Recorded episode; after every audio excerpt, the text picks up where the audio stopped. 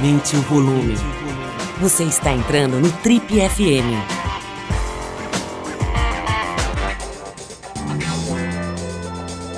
Oi, pessoal, boa noite. A gente começa agora então mais um Trip FM, o talk show da revista Trip. Bom, o Trip FM de hoje representa uma entrevista muito gostosa, muito interessante que a gente fez alguns anos atrás uma atriz da qual eu sou fã pessoalmente aqui. Eu realmente gosto muito do trabalho dela, admiro muito o trabalho dela e a pessoa também. Ela é de Brasília, nasceu em Brasília, é, porém foi criada em Belém e no Recife. Ela tem cativado tanto o público quanto a crítica com interpretações muito marcantes, muito densas, né? tanto nos projetos de televisão quanto principalmente, eu diria, no cinema. A jornada artística dela começou na renomadíssima Escola de Artes Dramáticas da USP. Depois de participações em curtas-metragens e peças teatrais, ela recebeu um convite do Kleber Mendonça para protagonizar a belíssima obra O Som ao Redor, que é certamente um dos filmes mais importantes produzidos no Brasil nos últimos anos.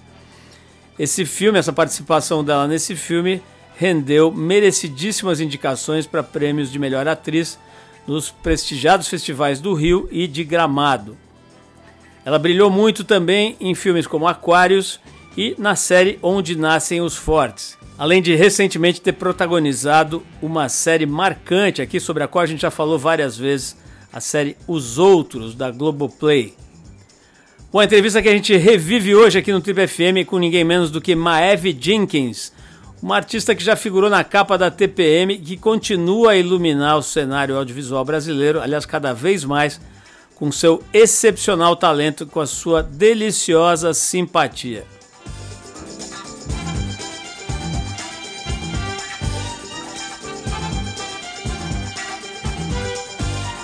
Mas antes de mais nada, é um prazer te receber aqui. Eu já declarei já me declarei, já fiz o meu momento tiete aqui antes da gente começar a gravação. Eu adoro o teu trabalho, acho que você tem uma coisa muito original, assim, uma coisa de baixar o santo mesmo, né? Que é o grande grande ativo de um ator, né? Conseguir ser diferente, conseguir virar um outro bicho em cada produção.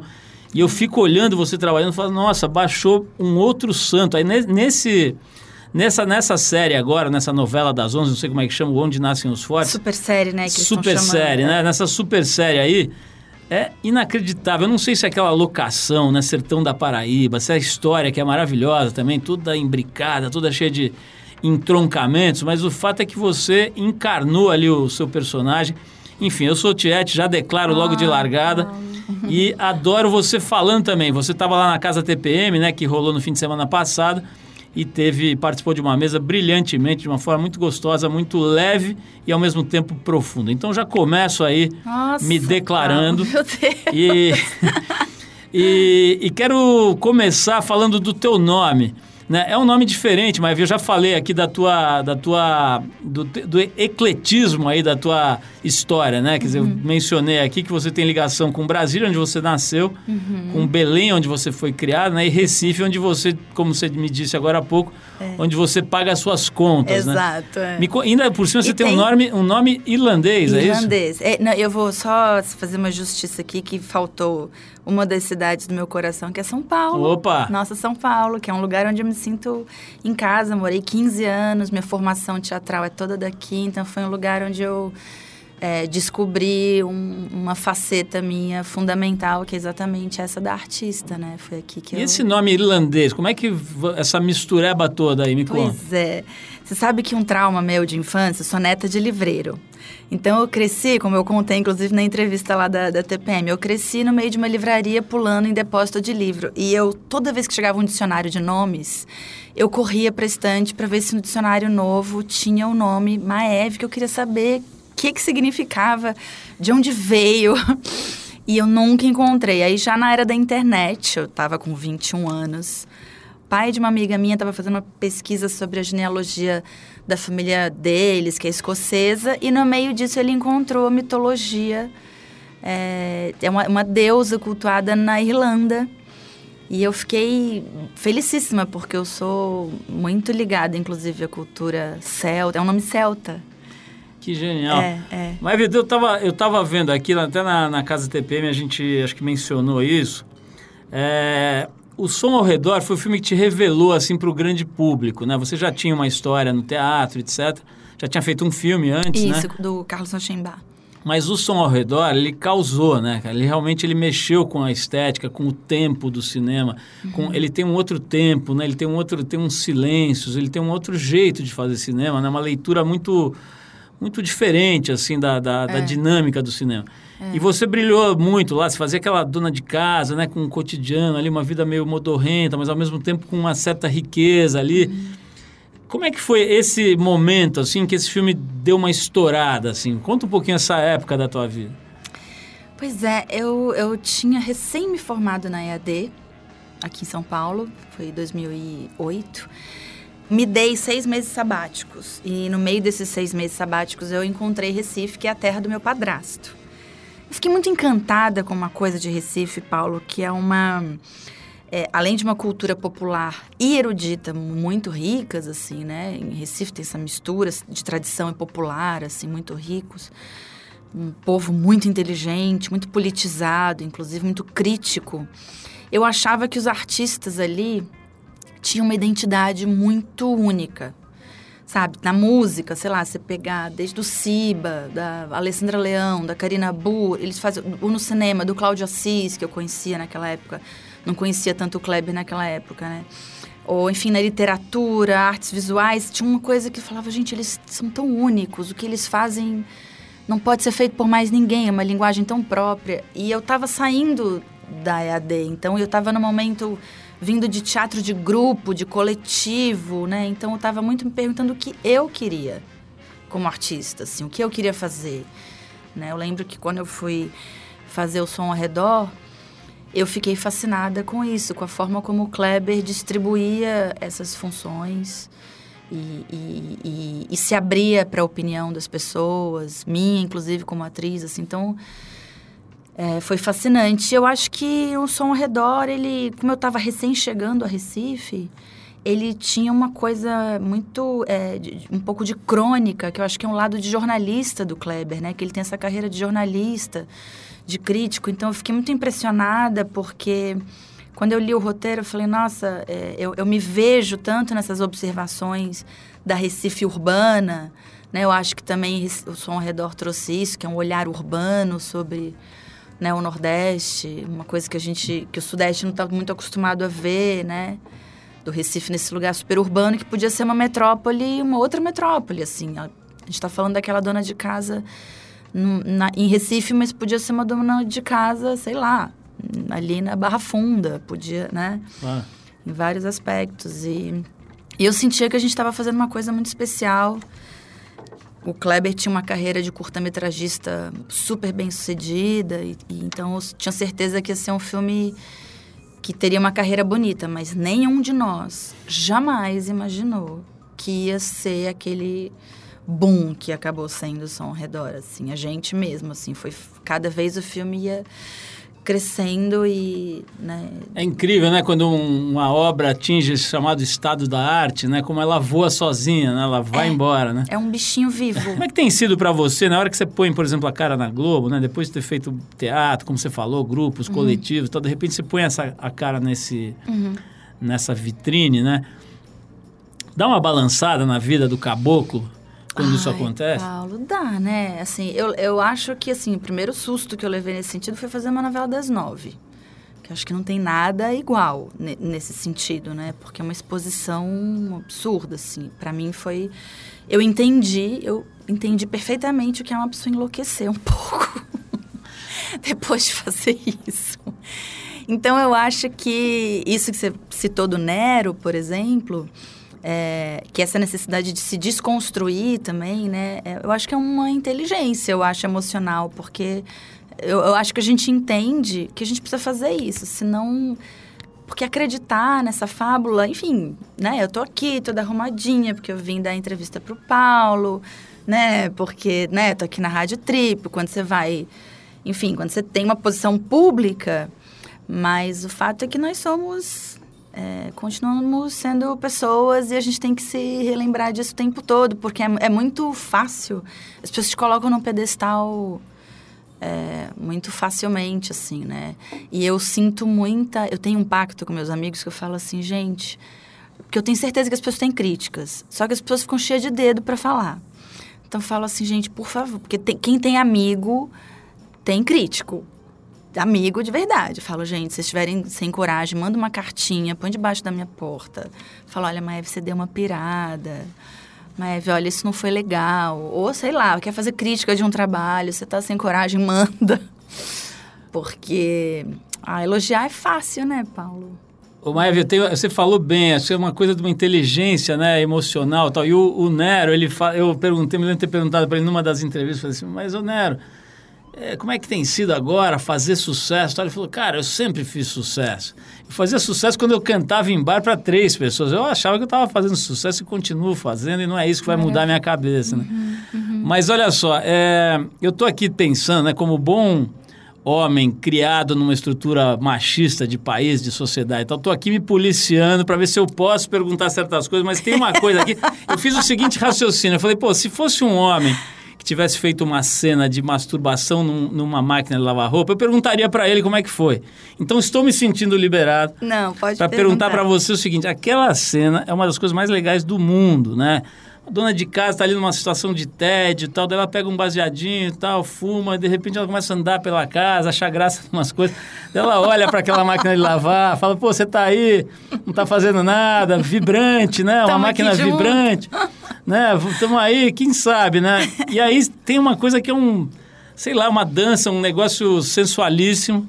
Você fez isso com brilhantemente. Acho que é um, momento muito forte ali do filme, muito legal, emocionante. Uhum. Uhum. Fale-me dessa cena. Como foi contracenar com aquela Brastemp enlouquecida?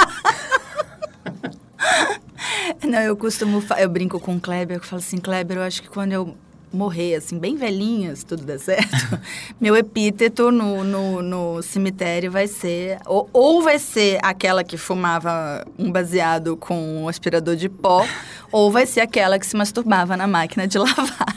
Mas os eletrodomésticos irão comigo. Foi incrível, assim, foi engraçado. Paula, não tem problema nenhum, inclusive, de me fazer essas perguntas. Eu acho sempre muito curioso. É, eu, eu, gosto de falar, por exemplo, de cenas de, relacionadas à sexualidade, porque é um tabu. E, e eu tenho uma. Um, eu, e para mim, eu acho. Talvez não sei se por eu ser atriz, por eu perceber que tem esse frisson, né? Assim, mas eu tenho um fascínio por a gente tratar de temas que são que nos inquietam, né? Então, assim, e as cenas de sexo são sempre porque elas são um grande mistério, né? A gente fala tão pouco na nossa vida privada, assim, socialmente disso. Então, é interessante que as mulheres falam menos ainda, né? Assim, pelo menos eh, se você for ver na mídia, a gente fez até agora uma experiência com uma minissérie, uma websérie aqui, convidando meninas, mulheres e tal, para contar situações é, de, da vida sexual delas que deram errado. Então, a primeiro, o primeiro episódio é, foi com a Titi Miller. Ah, eu vi! Você viu? Contando adorei. uma homenagem à tua que ela tentou fazer com uma amiga, com um mágico italiano, deu tudo errado e tal.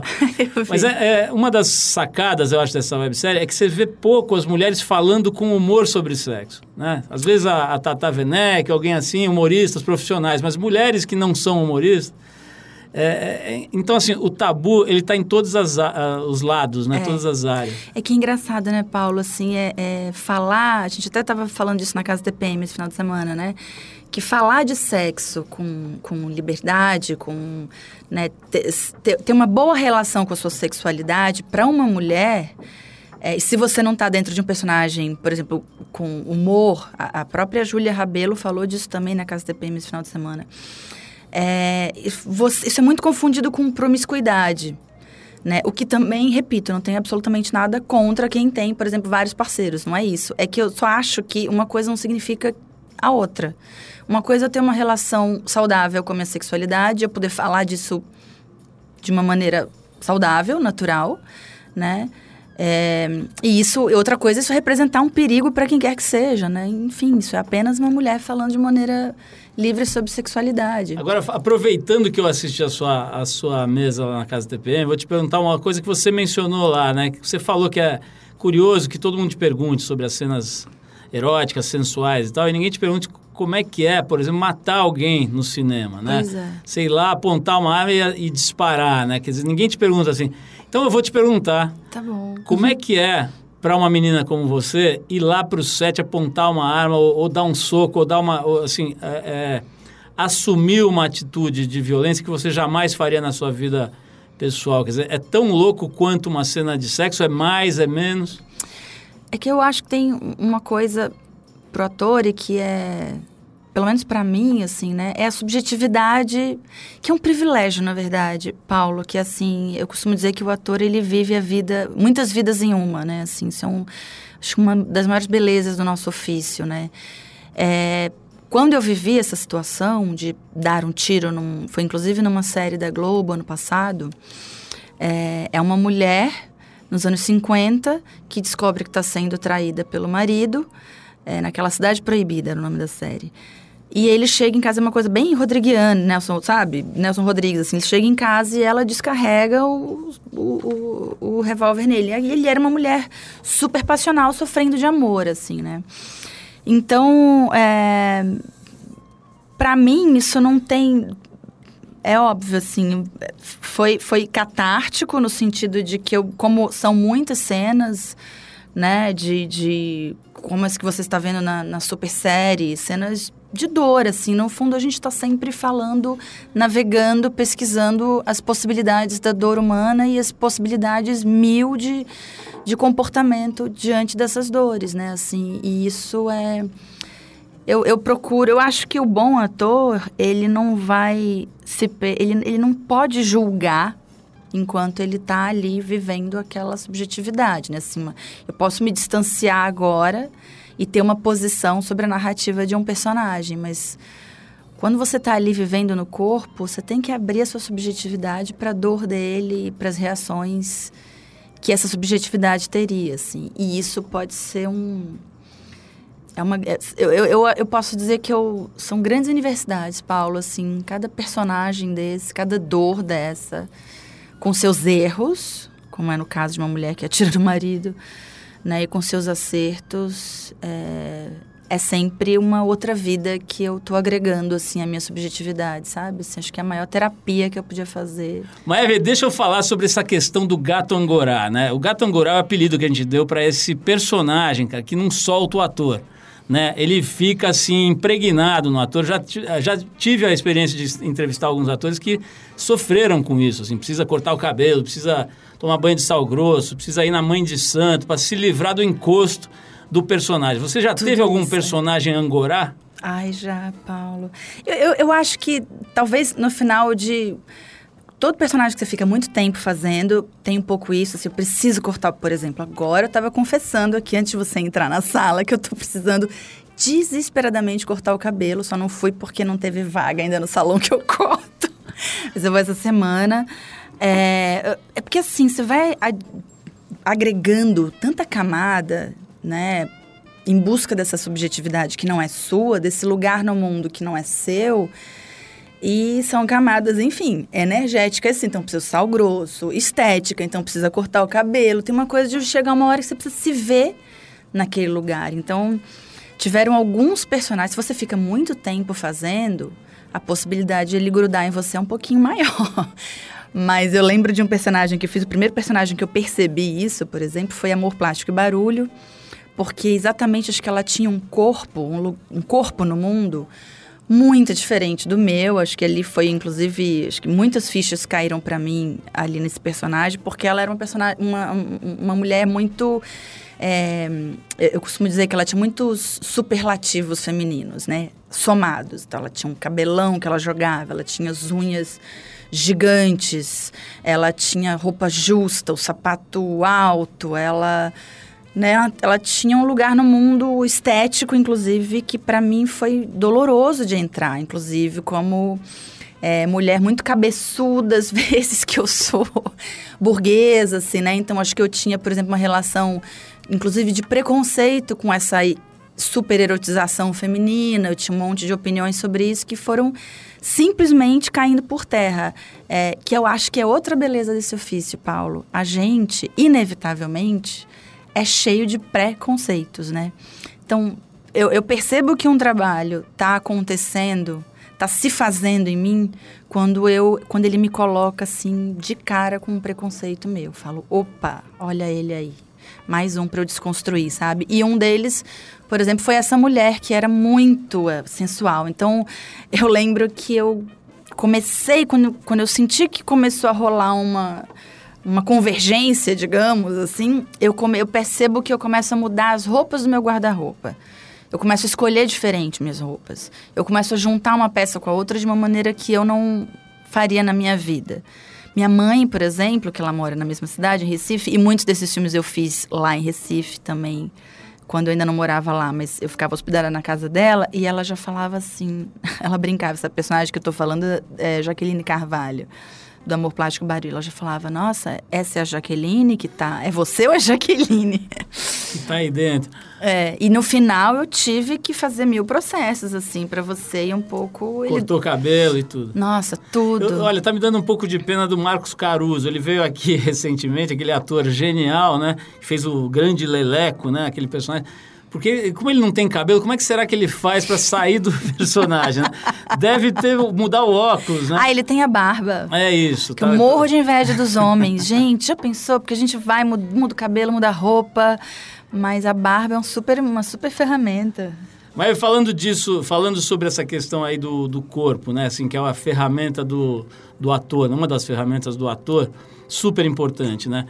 Você, o que, que você faz aí? Você tem 41 anos, vou falar aqui, vou parecer puxa-saco, rasgador de seda, mas você não parece ter 41 anos, parece ter bem menos. É, você tem uma rotina, assim, de alimentação, de exercício, leva isso na, na ponta do lápis ali, ou é mais para relaxada, tem uma sorte genética? Bom, obrigada pelo elogio em primeiro lugar. Já é, acho que umas três vezes você falou a jovem atriz, eu estou adorando. Mas sim, eu tenho. Eu sou. Meus amigos sabem assim que eu tenho uma rotina bem. É, bem disciplinadinha assim de alimentação e exercício e acho que por várias razões assim acho que a primeira delas por questões de saúde eu sempre fui eu sou vegetariana e sou bem naturalista assim minha, minha alimentação é bem naturalista e comecei a fazer exercícios para por relaxamento mesmo, que eu percebi que fazia bem para minha cabeça, para não enlouquecer, resumindo, tá? Então eu saio, por exemplo, vou filmar, sei lá, no interior de Alagoas, seja onde for, meu tênis de corrida vai na minha mala.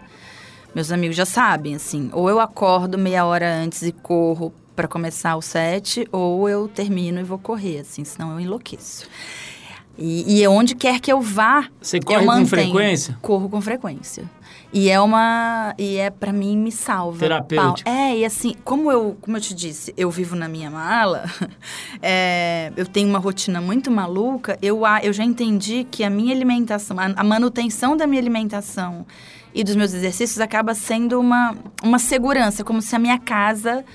Teve uma definição que uma amiga minha me disse esses dias em Belém, onde eu estava, que eu adorei, que ela disse que alguns grupos indígenas usam é, para esses grupos indígenas o conceito de corpo é o mesmo conceito de casa.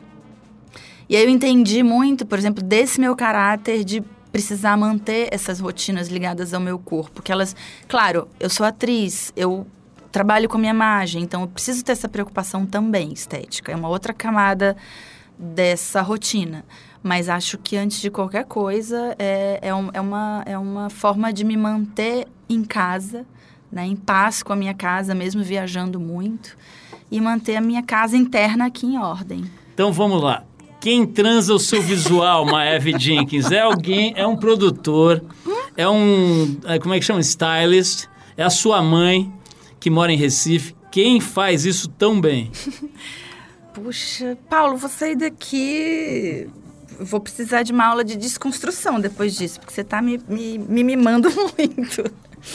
Bom, eu tenho alguns amigos é, na minha trajetória, assim, que dependendo da época do evento, me deram suporte, né? Ou, ou que eu contratei um serviço, a gente ficou amigo, mas que, por exemplo, Clóvis Vieira e o John Elder Nunes, que é a dupla que me vestiu durante o Festival de Cannes. Essa história, inclusive, é engraçada, porque quando eu soube do Festival de Cannes, eu estava com a Sônia Braga em Nova York. E ela ficou me mostrando um monte de fotos do tapete vermelho e aquele exército de fotógrafos, né? Porque cotidianamente eu sou muito mais relaxada, evidentemente. Fico, gosto de, de me sentir mais à vontade e tal. Com, assim como a Sônia, inclusive, que ela, ela diz assim, Maeve, eu no meu cotidiano pareço uma caminhoneira, você já viu, né? E a Sônia fala isso, que ela usa quase um uniforme, assim. E eu falei, ai, Sônia, que preguiça de ver roupa para esse evento, não sei o quê, tapete vermelho, esse exército de fotógrafos. Ela falou nada disso. Ela ficou dias me mandando. Ela ficou uns três dias me levando para passear em Nova York, num circuito lá dela de moda. Depois ela. Depois eu voltei para o Brasil e ela me mandava, juro para você, eu acho que durante uns 15 dias ela me mandava mensagem todos os dias, com, sei lá, desde Grace Kelly descendo uma escadaria e ela dizia: é assim que você tem que se sentir. Então teve Sônia Braga, tem que fazer justiça, ela foi uma grande professora.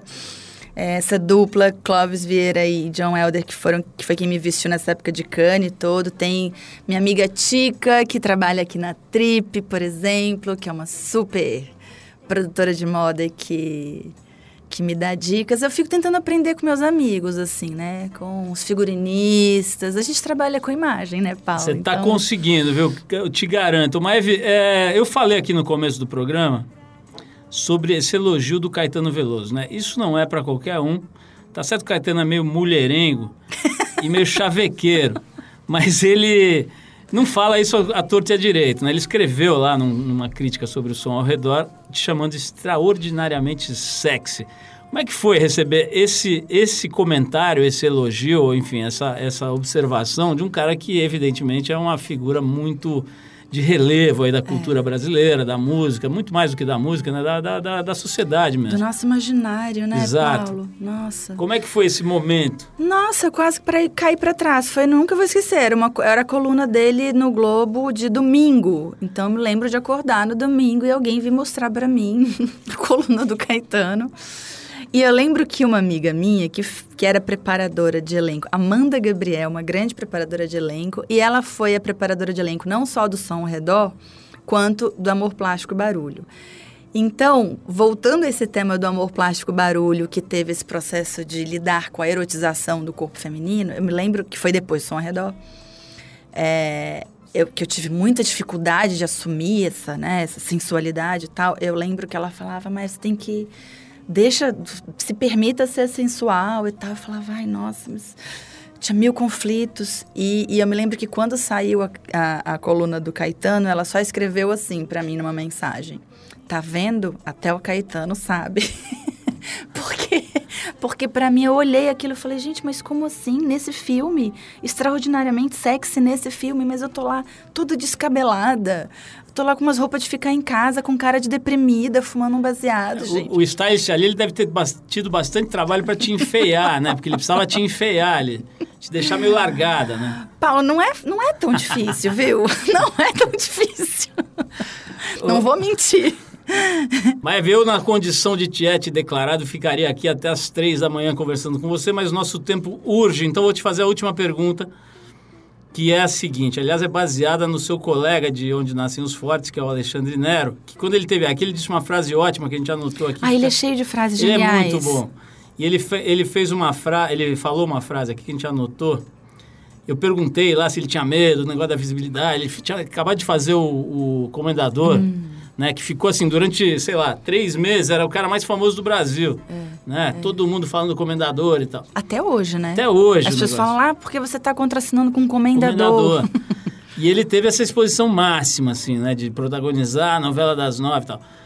E eu falei, oh, oh, eu achei que eu ia fazer uma pergunta incrível e tal. E falei assim, Alexandre Nero, você tem medo do sucesso? Aí ele respondeu assim, eu não tenho medo do sucesso, eu tenho medo é do fracasso. Como é que era você? Você te, te, passa pela cabeça isso? Sei lá, de repente na próxima novela, no próximo filme, dá tudo errado. Eu ir mal no meu, na minha, no meu ofício e, e, pô, e todo mundo me criticar e tal. Isso te assusta, te preocupa? Ai, sim. Todo trabalho, assim, eu... Ao mesmo tempo, eu acho que eu, o que eu aprendi na minha trajetória foi talvez ter uma certa intimidade com esse medo. É, entender que ele me acompanha. Até porque o tipo de trabalho que eu tenho me interessado mais na minha trajetória são trabalhos mais autorais de uma maneira geral, né? Assim, que é que são trabalhos que de alguma maneira experimentam mais linguagem e tal. Então, é um trabalho mais de risco, assim, posso dizer, né? É, então dá um medo, sim. Sei lá, o próximo filme que eu vou lançar, por exemplo, chama Açúcar. Esse filme foi uma loucura porque a gente fez ele em 12 dias. É um longa, a gente filmou ele em 12 dias. É, a gente ensaiou uma vez. É, é, a mesma equipe do Amor Plástico Barulho, tinha uma intimidade entre a equipe, mas assim, foi um filme que a gente ensaiou um dia e filmou em 12, assim. Mas é isso, você vai também tomando um certo gosto. No meu caso, eu tenho uma relação esquizofrênica com esse medo, porque ele me assusta, mas ao mesmo tempo é ele que me atrai, assim. Geralmente os trabalhos que mais me fazem vibrar, assim, é, eles vêm cheios de medo. Eu tenho insônia, eu fico nervosa, mas eu fico assim cheia de tesão, sabe? Nossa, eu tô me sentindo agora uma Brastemp aqui quando você fala isso olhando para mim. I'm all shook up. Uh -huh. oh, oh. Mas eu acho melhor terminar aqui. Eu quero dizer para você o seguinte. Foi você, bom para você, Paulo? Foi excelente. Você já ganhou vários prêmios de, de melhor atriz em festivais, etc. Mas eu vou votar em você para concorrer à mulher mais chique do Brasil. Nossa. Quando tiver essa eleição, você já tem o meu voto. Ai, gente. E eu quero agradecer muito a tua presença aqui. Eu adorei te conhecer e conhecer um pouco da tua vida, do jeito como você vê o mundo. Já falei aqui, um trabalho talentosíssimo, um trabalho genial, muito original. Né? É, baixo santo, cada personagem você vira um outro bicho. Continue nessa trajetória, você realmente sabe tudo. Maeve, mais uma vez, obrigado pela presença. Obrigada, Paulo. Quero te agradecer, inclusive, falar uma coisa que eu acho importante. Você falou de eu ser elegante. Acho que a coisa que eu mais tenho buscado com essas parcerias é, assim, é não perder a identidade, assim. Então, acho incrível você falar isso. Que bom que você acha elegante, mas, assim, acho que eu tenho tentado não deixar de ser eu no meio de tanta subjetividade que me rodeia, né? Mas só por isso que você é chique. Se você, se você tentasse ser outra coisa, não ia ganhar esse troféu, talvez ganhasse outros. Então, parabéns mais uma vez Obrigada, por essa autenticidade, por esse jeito de ser. Você ouviu mais uma edição do Trip FM, uma produção da Trip no ar há mais de 37 anos. Direção e apresentação, Paulo Lima. Produção, roteiro e edição, Adriano Conter. Se você quiser ouvir outras entrevistas das edições anteriores do programa, é só acessar o tripfm.com.br. Ou também pode procurar a gente na plataforma digital onde você costuma ouvir seus podcasts preferidos. A gente está em todas, Deezer, Spotify e outras. Semana que vem a gente volta com mais uma conversa boa aqui no Trip FM. Abração e até lá!